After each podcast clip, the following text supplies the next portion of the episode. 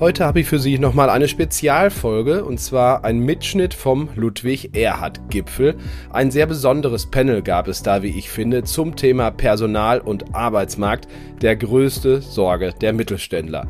Der Ludwig-Erhard-Gipfel ist, naja, das deutsche Davos, wie die ARD diese Veranstaltung der Superlative mal genannt hat. Sehr viele Top-Politiker, aber auch Staatsoberhäupter und natürlich Wirtschaftslenker kommen dort zusammen, um die großen Probleme der Zeit zu diskutieren.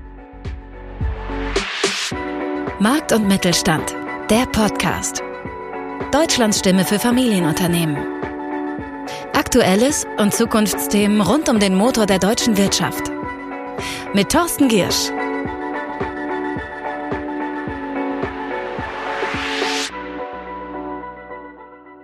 Die vier Panel-Teilnehmer stelle ich Ihnen gleich vor. Sie werden merken, es hat sich durchaus eine, naja, recht hitzige Diskussion entsponnen rund um auch das Verhalten von jungen Leuten und ihrer Arbeitsmoral, aber natürlich auch um die Frage, warum es eigentlich so viel Teilzeitlösungen gibt und ob es nicht vielleicht sogar eine Pflicht zur Arbeit braucht. Hören Sie rein und lassen Sie sich überraschen.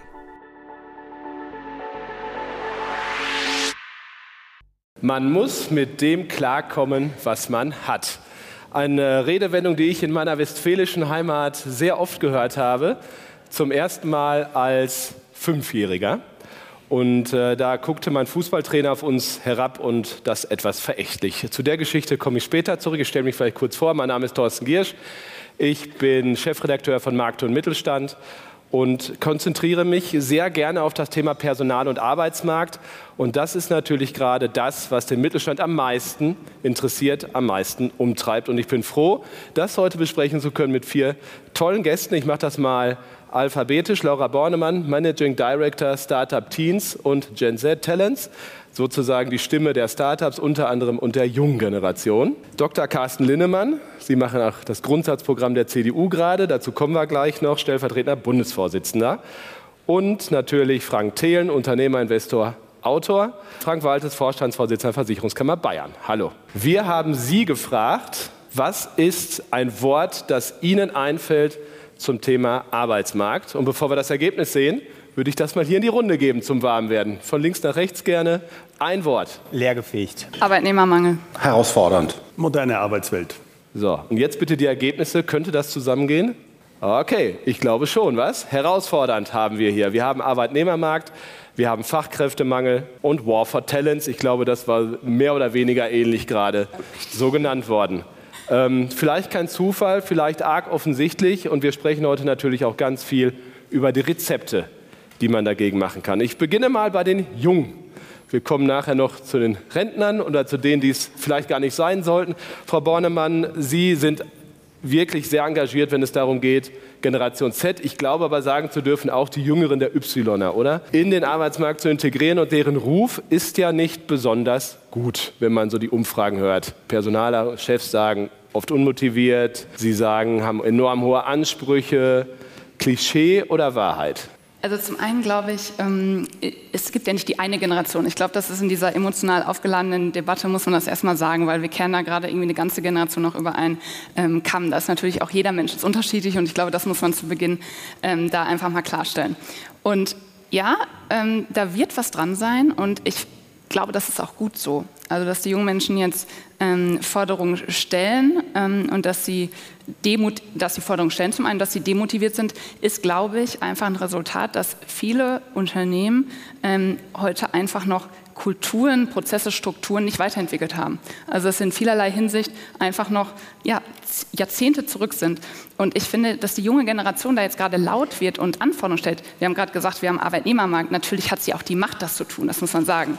So, und ich finde, das ist gut so, weil wenn man sich dann andere Studien anguckt, zum Beispiel die Gallup-Studie, die jeder hier wahrscheinlich kennt, die ist jedes Jahr wieder aufs Neue eine Katastrophe. Nur 85 Prozent im Durchschnitt äh, der Menschen allgemein sind emotional gebunden an ihr Unternehmen. Jetzt gestern habe ich noch eine Studie gesehen vom, äh, vom ZDF zum Thema Arbeitsmarkt und da das ist auch das ist eine Katastrophe, dass die meisten Menschen machen machen Job nach Vorschrift. Sie sind nicht gebunden an ihr Unternehmen. Jeder fünfte ähm, möchte den Job eigentlich wechseln und jeder dritte junge Mensch ähm, dem fehlt einfach Wertschätzung. Und von daher glaube ich, da ist so viel Potenzial auch, was wir haben, was wir heute nicht heben. Und deswegen finde ich es gut, dass die jungen Menschen sagt, äh, sagen, wir sind damit nicht zufrieden, wir wollen was verändern. Und am Ende und das ist meine Erfahrung mit den jungen Menschen, wollen sie genauso einen guten Job machen, wollen Leistung erbringt, nur sie fordern einfach radikal neue Bedingungen in den Unternehmen. Und ich finde es gut. Herr Walter, Sie sind langjähriger Gast hier auf dem Ludwig-Erd-Gipfel. Das Thema Verantwortung und dasselbige zu übernehmen ist immer sehr wichtig. Fehlt den jungen Leuten die Lust auf Verantwortung? Nein, das kann ich auf keinen Fall sagen. Also wir sind äh, ein großer Arbeitgeber, wir sind auch Mittelständler in der Versicherungswirtschaft, 7000 Arbeitnehmer. Und äh, ich darf sagen, wir sind von der Prämie unter den Top 10 und bei den Top äh, Arbeitgebermarken kommen wir auch unter die Top 10. Ähm, bisher kenne ich sozusagen die Fluktuation, die Sie beschreiben, nicht im Unternehmen, aber wir befürchten sie, dass äh, die durch moderne Arbeitswelten auch zunehmen kann. Wir haben im Moment sehr langjährige Firmenzugehörigkeiten. Bei uns sind äh, 10, 20, 35-jährige Dienstjubiläen Medien keine Seltenheit. Die Kernfrage ist, ist das Unternehmen insgesamt modern genug, um neue Mitarbeiter, Querdenker, Musterbrecher, andere ähm, äh, diverse Verhaltensmuster aufzunehmen, zu integrieren und zu wandeln für die Zukunft. Und da bin ich bei Ihnen, da müssen wir aufpassen als Unternehmer, müssen wir attraktiv bleiben. Das tun wir aber. Wir haben es auf dem Schirm und im Moment, äh, zumindest für Bayern kann ich das sagen, haben wir noch den Arbeitsmarkt, äh, der, den wir brauchen. Ich glaube, im, im, im Corporate-Bereich, im größeren Bereich, ja, muss da was passieren, weil es sehr hierarchisch ist äh, und, und, so weiter. Das, das ist ein Problem. Und die Corporates versuchen es dann aus gutem Willen heraus erstmal mit so Studios und, und, und, und so weiter. Das ist okay, aber eigentlich muss der ganze, das, das ganze Konzern sich ändern. Ja? Riesen, riesen Aufgabe. Aber ich würde dir nicht zustimmen ähm, im Bereich der, der Startups und Jungen. Ich glaube, dass wir also ich mache nur Startups, ähm, ein, ein, gutes Umfeld haben. Ja. Man, die, die, wirklich aktuelle Technologien bei uns äh, gibt es wirklich, habe ich, sehr, sehr viel Freiheit. Man wird direkt ins kalte Wasser geschubst und so weiter. Und wenn ich jetzt mit meinen, meinen Partnern, also Alex Koch und Marc Sieberger, wir bauen das zusammen seit über 20 Jahren auf, schauen wir uns manchmal an und sagen, warum? Warum auf einmal dieses Homeoffice-Thema zum Beispiel wird total gepusht. Ja? Das, ist, das ist die neue Coolness. Und ähm, ich war einer der ersten, der Remote Work vor, vor, vor, vor zehn Jahren und so weiter gemacht hat. Ähm, aber heutzutage wird Homeoffice oft gesehen als sorry, weniger arbeiten. Es gibt auch sicherlich Leute, die, die remote total effektiv arbeiten, aber dieses Brennen dieser Pioniergeist, wo man, wo, man, wo man Tag und Nacht, und das ist ja nicht für jede Frau und für jeder Mann, aber wo man sagt, wir bauen hier ein Flugzeug, wir bauen eine Rakete, wir heilen Krebs, wir, das sind die Themen, an denen wir arbeiten dürfen. Wir, wir bauen große Energiespeicher. Und wenn ich da reingucke, vielleicht müssen wir noch besser im Personal werden, aber sehen wir schon noch eine Tendenz zu Work-Life-Balance. Und ich spreche jetzt nur für uns. Ne? Da soll nicht jeder immer 24 mal 7 arbeiten. Total, total fein. Aber bei uns ich bin vielleicht auch zu alt und deswegen ehrlich, ist es, äh, ist es nicht so, sondern früher war bei uns um 22 Uhr sind die Leute nach Hause gegangen ähm, und das sehen wir einfach in unseren Startups so nicht mehr. Es gibt trotzdem immer wieder natürlich auch Ausnahmen und herausragende Köpfe und wir, wir können ja glücklicherweise immer effektiver arbeiten. Aber wenn ich jetzt sagen würde, nach meinen nach 25 Jahren in der Industrie des, der, der Startups, die damals vielleicht noch gar nicht so hießen, sehe ich, dass aktuell mehr Drive entsteht und die Leute länger und mehr und härter arbeiten? Nein. Das ist nicht der Fall. Sondern was passiert ist, Work-Life-Balance, Massagen und so weiter, was ja alles cool ist, also was ich ja verstehe, ja, aber verdammt nochmal, wir wollen eine Rakete bauen und vor allen Dingen wollen wir das im globalen Wettbewerb tun. Das heißt, ähm, da muss man auch wieder fragen, wollen wir globalen Wettbewerb? Und also, aber wenn ich einfach gucke, ich will das, ja, ich will in Deutschland ein Unternehmen bauen, was international relevant die besten Wärmepumpen, die beste Rakete, die besten Satelliten bauen, dann heißt das, ob man das cool findet oder nicht, dass Menschen in einem Büro arbeiten, das wird nicht remote passieren. Und zweitens, dass die auch sechs Tage mal zehn Stunden am Tag arbeiten. Nicht, äh, meine ehrliche Meinung. Ja.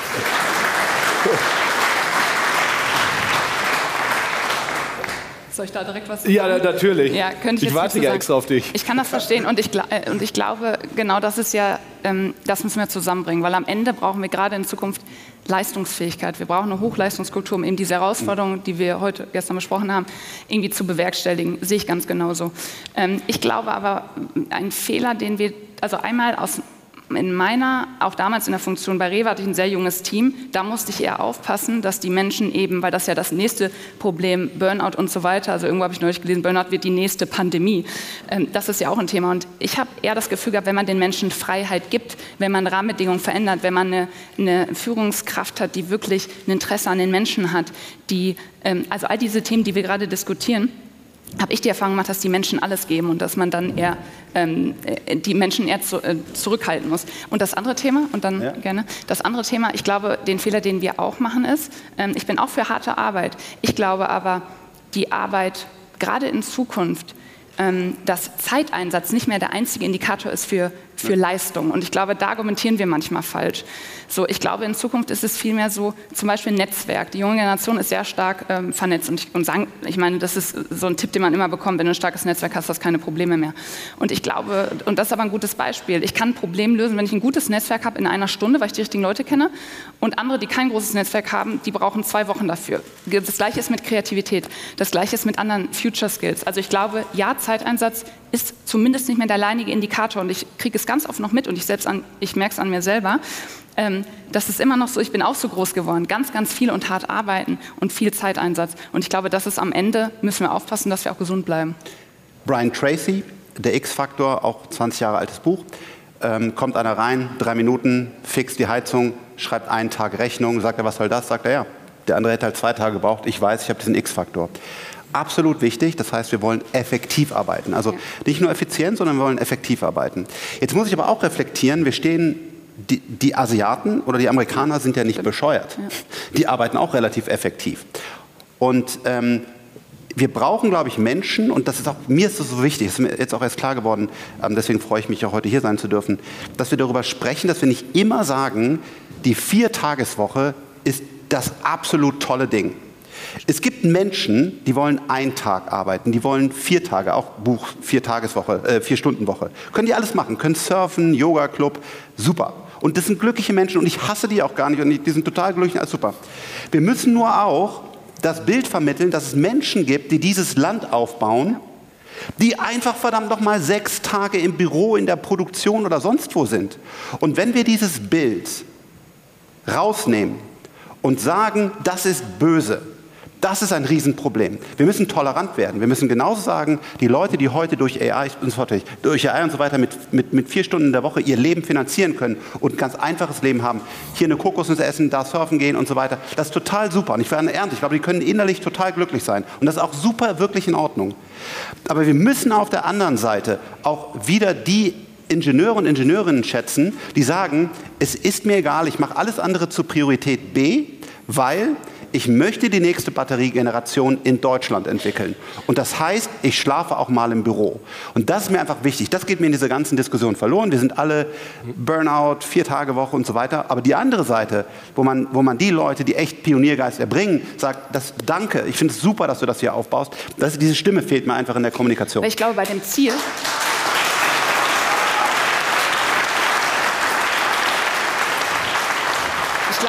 Ziel sind wir uns einig, ja. total. Ich glaube, diese jetzt die Debatte um vier Tage Woche weniger arbeiten, ich glaube, das ist eine Konsequenz dessen, dass viele Menschen wirklich mental auch überfordert sind. Zum einen ist es eine privilegierte Debatte, die wir auch führen. Also jetzt, ne, also das ganze Thema, ähm, es ist schön, dass wir einen Purpose haben und so weiter. Ich hoffe, in Zukunft haben das auch mehr Menschen, aber wir haben ja auch, wir klammern ja auch eine große Berufsgruppe aus, die wirklich körperlich an, hart arbeiten. Das ist ja auch nochmal ein Thema, so dass viele sagen, ich kann, ich kann nicht mehr, sowohl mental als auch körperlich. Ich glaube, das ist ein Thema und ich glaube, das ist einfach eine Konsequenz dessen, dass die Arbeitswelt sich oder generell die Welt sich so schnell verändert. Wir, ich meine, das merken wir ja alle. Wir sind überall erreichbar. Wir haben ähm, die Aufgaben werden komplexer, die Herausforderungen und viele Menschen haben die, diese Resilienzfähigkeit, die Kompetenzen, damit umzugehen. Ich glaube, die haben viele nicht. Und deswegen, glaube ich, sind viele, die jetzt sagen, ich kann einfach nicht mehr, ich muss weniger arbeiten. Und ich bin am Ende, bin ich genau der Meinung, wir müssen Dinge, Rahmenbedingungen verändern, ähm, um, damit die Menschen wieder Lust haben zu arbeiten. Und dann bin ich auch dabei, wieder viel arbeiten. Im Ergebnis sind es die Rahmenbedingungen. Die Rahmenbedingungen bedürfen tatsächlich der Veränderung. Andererseits haben wir als Arbeitgeber aber auch eine Verantwortung, nicht nur für unsere Kunden, weil wenn es nach den Kunden geht, hat wir Arbeit für sieben Tage die Woche, äh, sondern äh, wir haben Verantwortung auch für die Mitarbeiter. Deswegen gibt es ja betriebliches Gesundheitsmanagement, deswegen gibt es berufliche Aus- und Weiterbildung, deswegen gibt es auch äh, die Regulatorik der acht und der zehn Stunden am Tag und äh, nicht mehr als 50 Stunden die Woche.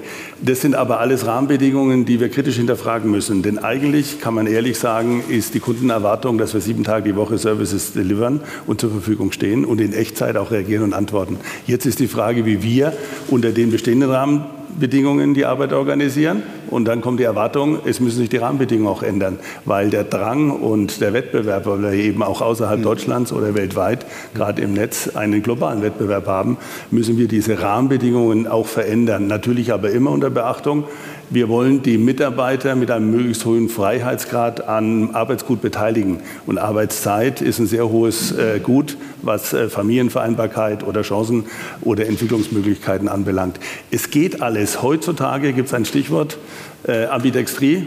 Mehrhändigkeit in der Organisation und in der Arbeitswelt. Und da kann ich nur sagen, da möchten wir hin. Aber wir dürfen nicht. Wir haben ein festes Arbeitszeitkorsett. Und gegen das müssen wir in der Tat gemeinsam angehen. So, Herr Lindemann, jetzt haben wir fünfmal Rahmenbedingungen gehört. Da zucken wir beide doch, oder? Ähm, ich fange mal so an. Wir kommen ja beide aus dem Paderborner Land. Herr Clemens Fuß, IFO-Chef auch. Sie kennen ihn. 42-Stunden-Woche. Er war letztes Jahr auch hier. Also mehr arbeiten. Nun gibt es aber auch den Wunsch nach Teilzeit, oder? Kann man da als Politiker irgendwie vermitteln? Also erstmal ich oder was ist Ihre Meinung? Erstmal habe ich ja als Politiker gezeigt, dass man auch mal zuhören kann. Ja, ich war ganz beeindruckt. Zweitens, Zweitens bin ich 100 Prozent bei Herrn Thelen. Die Rede müsste er mal im Deutschen Bundestag halten. Das Problem ist doch, wir befinden uns eigentlich in einer ähnlichen Situation wie Ende der 90er Jahre. Wir hatten die Corona-Krise, wo wir alles zugeschüttet haben mit Geld, aus guten Gründen. Die Einzelhändler konnten nicht öffnen und vieles mehr. Jetzt haben wir eine neue Krise. Energie wurde eben darüber gesprochen. Irgendwie müssen wir unsere Industrie retten. Das Angebot an Energie wird verkürzt, aber jetzt braucht man Industriepreis, es muss subventioniert werden. In diesem, Eindruck, in diesem Land erwecken wir neuerdings seit einigen Jahren den Eindruck, als ob der Staat die Probleme entweder mit Geld lösen kann oder mit neuen Beamten. Das ist immer unsere Antwort. Entweder gibt es einen Beamtenaufwuchs in den Ministerien oder mit Geld zuschütten. Und da hat sich in Deutschland eine Mentalität breit gemacht, das geht bis in den Mittelstand hinein. Und ich bin auch Mittelständler gar nicht böse. Ich habe zum Teil Anrufe, da rufen mich bekannte Mittelständler an und sagen, Herr Lindemann, sagen Sie meinen Mitarbeitern im Büro, die sollen mal gucken im Ministerium, da gibt es doch bestimmt irgendwo Fördertöpfe. Ich verstehe den. Aber so weit ist es mittlerweile in Deutschland gekommen. Und das ist jetzt in der gesamten Gesellschaft so weit verteilt, dass der Staat gesehen wird wie eine Amazon-Plattform, wo ich alles bestellen kann, der alles organisiert. Und die Eigenverantwortung, die Ludwig Erhard großgeschrieben hat, geht volle Pulle vor die Hunde. Und deshalb haben wir eine Situation, in den letzten fünf, sechs Jahren haben wir die Erwerbstätigkeit in Deutschland von 40 auf 45 Millionen gesteigert. Aber die Arbeitsstunden volkswirtschaftlich sind konstant geblieben. Teilzeit. Teilzeitgesellschaft. Jetzt gibt es eine ganz mutige, nur mal um ein Beispiel zu nennen, Schulministerin Nordrhein-Westfalen, die heißt Feller und sagt, ich kann das nicht mehr genehmigen mit den ganzen Teilzeitanträgen bei Lehrern. Weil wenn die ganzen Lehrerinnen und Lehrer nicht da sind, kann ich nicht mehr gewährleisten, dass der Unterricht stattfindet. Und Bildung ist fast ein höheres Gut. Und deswegen müsst ihr in Zukunft begründen, wenn ihr in Teilzeit geht, wenn da einer alleinerziehend ist, klar, aber es kann nicht jeder in Teilzeit. Ein Sturm der Entrüstung. Und ich finde, ich würde nicht so weit gehen wie Heinz Bude, aber irgendwann gehen wir so weit und werden eine Debatte in Deutschland über die Erwerbspflicht bekommen. Über was?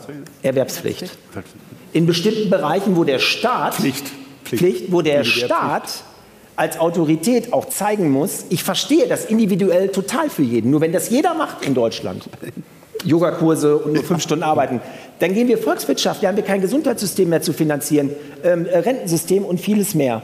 Und das ist die größte Herausforderung für die Politik, weil dafür wirst du nicht gewählt. Das sind ja schlechte Nachrichten. Das ist ja keine Puppenstube, das ist ja raue Luft. So, und das ist, glaube ich, die größte Herausforderung dieses Jahrhunderts, in Zeiten steigenden Wohlstands für die Eigenverantwortung des Einzelnen zu kämpfen. Und das Warum? ist die Frage. Warum sollen die Kinder nicht vier Tage in die Schule?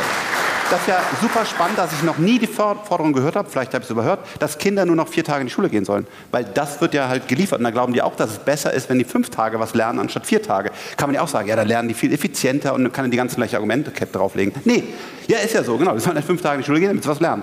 Man soll halt fünf Tage arbeiten gehen, damit man was bewegt. Also 100 Prozent.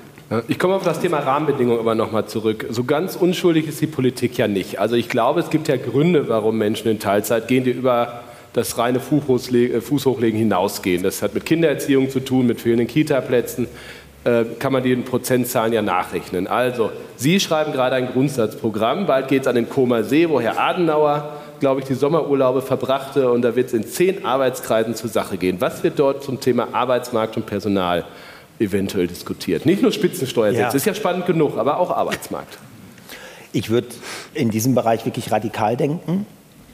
Ich würde, ähm, es wird dramatisch. Also ich glaube, dass wir 25 bis 30 Prozent weniger Arbeitskräfte haben werden. Nicht nur in der Pflege, im Kita-Bereich, im Mittelstand, im Handwerk in den nächsten zehn Jahren. Diese ganze Mehr, dass jedes Jahr 400.000 Arbeitskräfte aus Drittländern kommen, ist falsch. Ich würde mich freuen, wenn das passiert und wir können über die Attraktivität reden, aber müssen auch ein bisschen realistisch sein. Ich würde, um mal bei den Älteren anzufangen, ich würde jedem Rentner in Deutschland, der das gesetzliche Rentenalter erreicht, erlauben, weiterzuarbeiten, steuerfrei. Sozialversicherung muss er zahlen, Krankenversicherung, klar. Ich würde das Aktivrente nennen. Und ich sage Ihnen, Hunderttausende von Rentnern würden mindestens in Teilzeit weiterarbeiten.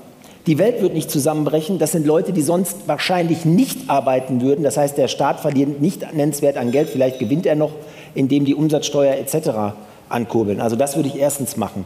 Ich würde zweitens das Bürgergeld in der Form wieder abschaffen. Allein der Begriff suggeriert, als ob es kein Sozialsystem ist, sondern als ob jeder in Deutschland dieses Geld bekommt.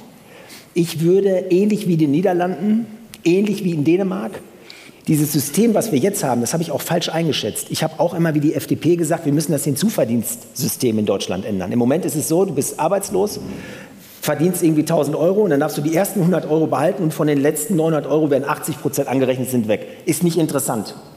Deswegen sagen auch viele Gastronomen zu mir, ja, jeder Zweite, der hier reinkommt, will schwarz arbeiten. Ist ja logisch. Würden wir wahrscheinlich, Herr Giersch, auch machen, wenn wir nicht aus Westfalen kämen. genau. So. Nein, es wahrscheinlich, nein, ich, ich mache denen ja gar keinen Vorwurf. Ich würde es, ich würde es machen, ich würde es umdrehen. In Dänemark ist es so, du musst mindestens 250 Stunden im Jahr arbeiten, sonst kriegst du den vollen Satz nicht. Und in den Niederlanden gibt es eine Arbeitspflicht. In Deutschland darfst du diesen Begriff ja gar nicht in den Mund nehmen, weil du dann ja schon wieder mit irgendwelchen historischen Vergleichen konfrontiert wirst. Ich finde das überhaupt nicht schlimm. Wenn jemand, der arbeiten kann, nach einer gewissen Zeit, nach drei Monaten oder sechs Monaten, eine Arbeit auch annehmen muss. Wir haben heute künstliche Intelligenz, da wird, wird Arbeit angeboten, die auch passt. Da muss nicht einer, der äh, äh Lokomotivführer ist, Pilot werden. Aber wir haben doch massig Arbeit. Und warum schaffen wir das nicht, dass wir sagen, jeder, der Geld vom Staat bekommt, hat auch eine Bringschuld und muss arbeiten gehen? Das würde ich als zweiten Punkt durchsetzen, um mal zwei Punkte zu nennen. Äh, dazu will ich ein Beispiel nennen.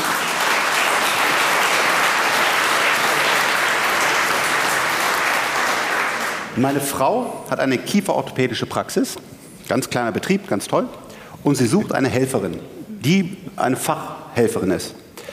Findet sie nicht. Oder ein Helfer. Oder ein Helfer auch gerne. Also, ja. Helferin, Helfer. Helfer, Helferinnen nennen. Diverse. So. Und ähm, er hat übrigens mehr Frauen eingestellt, also fast nur, sogar nur Frauen. Ähm, und jetzt hat sie zehn, angeblich zehn passende Profile vom Arbeitsamt bekommen, die sich alle bei ihr melden sollten. Ne? Weil zehn passende Profile aus Bonn, ich komme aus Bonn. Schätzt mal, wie viele sich gemeldet haben. Null. Null haben sich gemeldet. Meine Frau sagt dann, was sagst du denn dazu? Ja, keine Ahnung. Also das, was glaube ich, was du da gerade gesagt hast, ziemlich klug ist, sage ich jetzt mal gerade dazu, weil das nochmal reflektiert ist. Genau da stehen wir. Meine ganz kleine Praxis, ganz tolles Beispiel, glaube ich, ein guter Job, total in Ordnung. Zehn sollten sich melden, null haben sich gemeldet. Das heißt, wir brauchen wieder, dass die Leute auch eben kein Bürgergeld bekommen, sondern sich über Jobs, wo sie qualifiziert sind und die machen könnten, die auch machen müssen. 630.000 Menschen Stellen waren offen, die nicht vom Arbeitsamt belegt werden konnten. Das zeigt, da fehlt es an irgendwas. Aber ich würde tatsächlich auch mal kurz darauf zu sprechen kommen, was Unternehmen tun können. Ähm, Laura, auch ein Stück weit an dich, weil Diversität das Stichwort viel. Jüngere, ältere zusammenbringen, zum Beispiel, indem man Top-Sharing oder Job-Sharing, je nach Ebene, macht. Also wir reden viel von Diversität, zwei Frauen, Geschlechterthema oft, aber auch alt-jung Warum nicht viel öfter solche Situationen schaffen? Personale erzählen nur Gutes, wenn man sie fragt über solche Systeme, die dies machen. Deine Meinung dazu? Ja, wir tun das. Also wir nennen das Reverse Mentoring. Wir kennen diese Modelle. Wir haben Jobsharing auf Fach- und Führungsstellen. Das sind ja schon Antworten darauf, weil wir die Fachkräfte nicht in genügender Anzahl bekommen. Deswegen ist man bereit, äh, die Arbeitswelt anders zu gestalten, so dass er vereinbar ist und mit den Interessenslagen äh, konform gehen. Wichtig ist nur, dass man diese diversen Gedanken für sich akzeptiert und sagt, nur über ein diverses Team erreiche ich auch mehr und alle. Das heißt, das Unternehmen profitiert und die Belegschaft. Und wir wissen zwischenzeitlich aus der Erfahrung, dass diverse Teams auch erfolgreicher agieren, erfolgreichere kreative Lösungen bringen. Und das bedeutet, ich brauche Jung und Alt, ich brauche auch äh, Senior Advisors, die ich über das Pensionsalter hinaus habe. Jetzt muss ich aber ehrlich sagen, wir schieben ja schon die Pensionsgrenze nach 65, teilweise nach 67. Und äh, auch das hat seine Grenzen. Aber wir versuchen in der Tat, unsere äh, Mitarbeiter möglichst lange ins Unternehmen noch zu binden und gleichzeitig junge Reverse Mentoring anzubieten verbinden, äh, mit äh, Älteren zusammenzubringen. Ich habe ein Beispiel. Ich habe letzte Woche ein Reverse Mentoring Gespräch gehabt. 21-jährige ähm, ähm, AES-Studentin bei uns im Unternehmen, macht auch eine Lehre. Äh, die hat mich sozusagen gechallenged und mir ihre Karriereerwartungen dargelegt, Berufsbild und gleichzeitig auch mir Hinweise gegeben, was sie von mir erwartet. Das sind aber genau die Punkte, die Relevanz haben weil wir sind darauf angewiesen, dass wir die jüngere Generation ansprechen, positiv ansprechen. Wir haben jetzt viele Einzelfälle gehabt. Jeder im Unternehmen hat solche Einzelfälle. Strukturell haben wir das Problem, dass wir nicht genügend Flexibilität in unsere Arbeitszeitkorsette bringen, in unsere Aus- und Weiterbildungen, in Zuverdienstmöglichkeiten. Die Liste ist lang, deswegen freue ich mich auf Ihr Programm. Wenn es vom Kommersee kommt, dann setze ich mich an den Tegernsee, vergleiche es mit Ludwig Erhard und äh, bringe äh, noch ein paar Anmerkungen an. Wir haben große Erwartungen an dieses Programm und wir brauchen das auch. Also wir, die Arbeitgeber, sind darauf angewiesen, dass es hier signifikante Veränderungen gibt. Der regulatorische Rahmen ist viel zu starr, so wie wir unseren Arbeitsmarkt regulieren derzeit.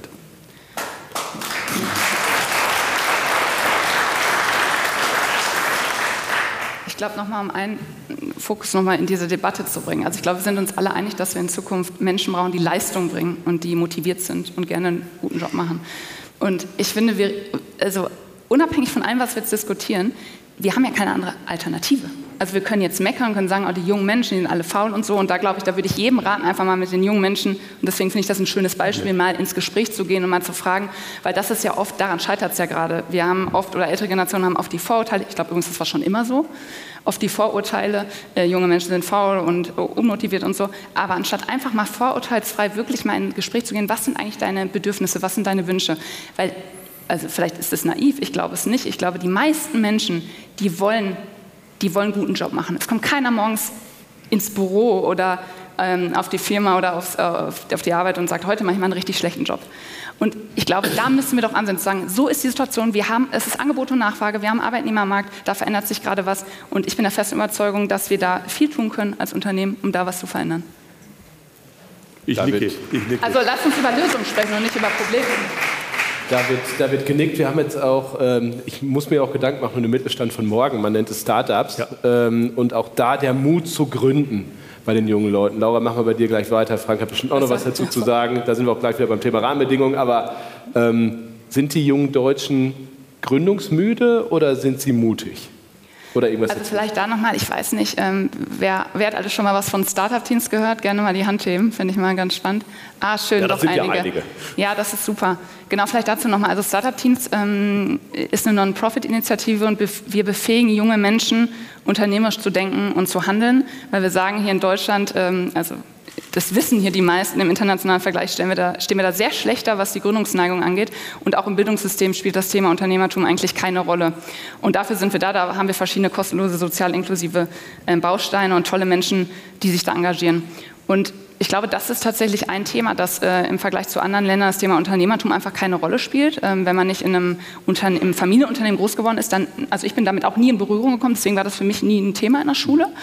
Ähm, ich glaube, das ist ein Thema. Und das andere, was ist denn die Grundlage für ein Unternehmen gründen? Übrigens ja auch, wir brauchen ja in den Unternehmen auch immer mehr Intrapreneure, also Menschen, die unternehmerisch denken und handeln. So, und was ist die Grundlage dafür? Ich glaube, das ist Mut. Gleich kommt ja auch noch mal ein Panel zum Thema German Angst. So, und da hatte ich heute und gestern auch interessante Gespräche ganz viele sagen, ja, wir sind satt irgendwie in Deutschland. Sind auf der einen Seite satt, aber wir sind auch nicht mutig. Ne? Das liegt jetzt an vielen Dingen. Und ich glaube, das ist, das ist auch nochmal eine Mentalitätsfrage. Und ich glaube auch an den Schulen, wir müssten, jetzt kann man sehr viel zum Thema Bildungssystem sagen, aber das Thema Persönlichkeitsentwicklung. Wann bin ich mutig? Wenn ich weiß, was meine Stärken sind, wenn ich aber auch weiß, was meine Schwächen sind, wenn ich weiß, was ich wirklich gerne mache, wo ich eine Leidenschaft habe und wo ich wirklich was mich engagieren möchte. Und ich glaube, dass jeder hat irgendwas, wo er das machen kann. Und ich glaube, da können wir viel mehr tun. Und dann ähm, glaube ich, werden wir auch in Zukunft mehr Menschen haben, die mutig sind, die ins Risiko gehen und die ein Unternehmen gründen. Und davon ist unser Wohlstand abhängig. also kann man nur zustimmen. Ähm, als Sie das jetzt gerade ausformuliert haben, ist mir in den, sozusagen kommen mir die Gedanken, wie handhaben wir denn das im Unternehmen? Und der Wunsch bei uns ist natürlich auch immer, den Mitarbeiter als Unternehmer oder Mitgestalter zu gewinnen. Und in der Tat haben wir hier noch einen Weg zu gehen. Aber wir gehen diesen Weg bereits. Und Sie sagten, es gibt äh, nicht genug äh, Entrepreneur-Aktivitäten. Da möchte ich nur insofern widersprechen, die gibt es schon, die gibt es auch in den Hochschulen. Da gibt es immer wieder äh, Arbeitsgruppen, Arbeitskreise, aber wahrscheinlich nicht genug, nicht nachhaltig genug. Und vor allem Teilen muss man auch ähm, mit dem Entrepreneur muss man auch das Scheitern äh, verbinden. Also wir haben die, an der Fehlerkultur zu arbeiten. Äh, wir, die Perfektion, die wir teilweise erwarten von Anbeginn, die, die kann es nicht geben. Deswegen arbeiten wir mit Startups. Deswegen gründen wir nicht nur in, in Garagen und Werkvierteln Startups, sondern auch im Unternehmen. Wir müssen das immer wieder lernen, dass es auch anders geht. Und dieses anders machen, anders tun, äh, da haben Sie gerade einige wichtige Stichworte gegeben. Und da gehört der Unternehmer, das Unternehmergeist einfach dazu. Also jetzt nicht, genau. Ich glaube, Deutschland, ähm, auch der Trend jetzt gerade natürlich durch die Krise, die wir durch die Zinserhöhung äh, haben, dadurch ist weniger Kapital für Venture Capital da, damit weniger Startups und so weiter. Ähm, das ist schon ziemlich schlecht. Ähm, und, und vor allen Dingen, wo wir ganz, ganz, ganz beschissen sind, ist relevante Startups aufzubauen. Das ist auch nicht das Thema für jeden. Ne? Jedes Startup äh, ist super und kann auch Spaß machen. Ich habe jetzt so, so das Thema begleite ich, wie kann eigentlich Europa relevant bleiben? Mhm. Und das sind auch Startups, weil es sind neue Technologien. Und dann schaut man sich an, was haben wir denn in Europa gebaut, was über 50 Milliarden Wert bekommen hat. 50 Milliarden Wert wird man dann, wenn man einen Bereich besetzt, wie Musik oder Cloud Computing oder die beste Rakete baut oder man hat das beste Krebsmedikament. Und da kommt nichts, fast nichts aus Europa, weil uns diese, also A, fehlt uns der, der, der, der Pioniergeist und die Unterstützung. Uns fehlt das Mentoring, weil ganz wenige Leute, die, die hochskaliert schnelle Unternehmen aufgebaut haben, einfach hier in Europa sind und der alte, sehr stabile Miele, Oetker, Fissmann und so weiter, äh, Mittelstand das einfach noch heute nicht so, so sieht und, und so progressiv investiert. Und deswegen sind wir da in Deutschland enorm schlecht aufgestellt. Und das kann perspektivisch ein echtes Problem werden, weil wir auf einmal komplett abhängig sind von den USA und von China, wenn es darum geht, wo kriegen wir Energie her, wo kriegen wir Medikamente her, wem gehört das Weltall, also wer kann, hat Raketen und Satelliten und so weiter. Und das ist ein Riesenproblem an den Startups. Das heißt, wir haben in Europa eine ganz, ganz, wirklich, man kann es ja als beschissene Bilanz, relevante Startups zu bauen. Das müssen wir, müssen wir äh, dringend ändern. Ich glaube, in diesem kleinen Bereich wir gründen viel Startups. Wir haben Heid der Gründerfonds zum Beispiel, äh, ganz tolle Initiative, eine der wenigen guten Sachen wirklich, ähm, ja, die auch mit öffentlichen Geldern gemacht wurden, hocheffizient, funktioniert gut. Das heißt, wir haben ein gutes Seed-Environment, aber uns fehlt halt äh, dieser, dieser Durchgriff auf 50 Milliarden plus, damit wir auch in Europa mal wieder an irgendeinem Thema ähm, ja, global was zu sagen haben. Die Champions. Die eine Umfrage gesehen, da, da, wurde gefragt, welcher Partei trauen Sie am meisten zu, die Probleme zu lösen. Da war an Stelle 1, jetzt wird es interessant, für mich jetzt nicht überraschend, die CDU. Aber jetzt kommt es mit 13 Prozent nur. An. Stelle 2, 3 kam die SPD und so weiter runter. 57 Prozent haben aber gesagt, keiner Partei. Wenn das, was wir jetzt gerade hier, war ja auch ähnlich die Zahlen eben von dem Vortrag von dem Wissenschaftler, wenn das, was wir gerade besprechen, stimmt, dass uns in Deutschland die Mentalität des Machens so ein bisschen abhandengekommen ist, um es mal gelinde auszudrücken. Dass wir nicht mehr diejenigen unterstützen, die eine Idee haben, dass die einfach mal loslaufen, sondern dass die Bedenkenträger und Bremser und Zauderer in diesem Land immer noch viel Gewicht haben. Jetzt frage ich mal diese beiden ähm, Start-ups oder Unterstützer und Investoren, ähm, welchen, wenn, wenn die Politik ein Start-up wäre, und ihr müsstet diese neue Mentalität des Machens, des Aufbruchs, des Wollens etablieren. Welchen Tipp würdet ihr uns als Politik geben? Du bist länger in der Szene. Ja, ich bin auch so ein bisschen politisch involviert, also jetzt nicht viel, aber ähm, ich, ich glaube erstmal, man müsste leider, und das wird natürlich jetzt ganz, ganz schwierig, die Strukturen der Politik ändern. Ich hatte zum Beispiel mit einer wirklich starken Frau, äh, Doro Bär, ähm, das Innovation Council im, im Kanzleramt äh, bis, bis vor kurzem. Und da wollten alle machen. Und ich glaube auch, Doro Bär ist super, super starke, total smarte, die versteht das, Politikerin.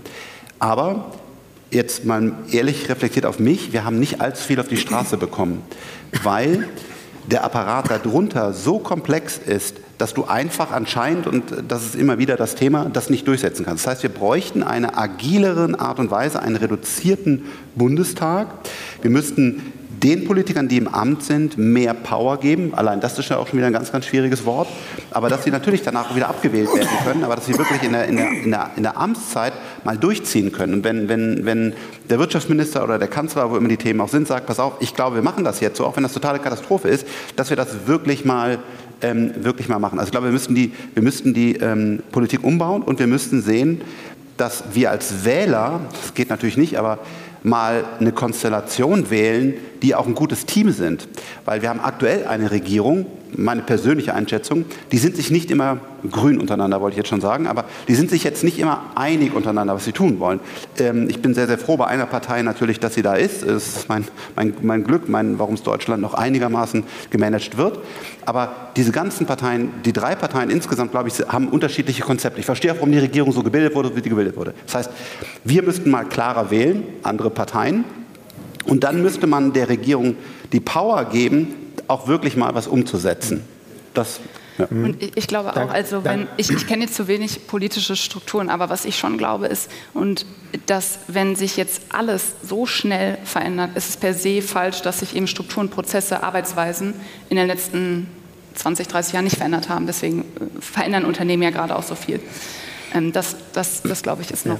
Ja, ja. Ähm, Vielen Dank. Und das Thema, ah, nee, noch ein Thema. Also die beste Frage hätte ich an der Stelle nicht stellen können. Ein, ein nein, Thema will ich noch ergänzen. ein bisschen was vom Honorar gleich ab. Und zwar, ich habe höchsten Respekt vor Politikern und Politikerinnen. Ähm, ich ich würde es nicht machen, weil man darf ja keine Fehler machen. Und das ist ja, da haben wir ja gerade drüber gesprochen.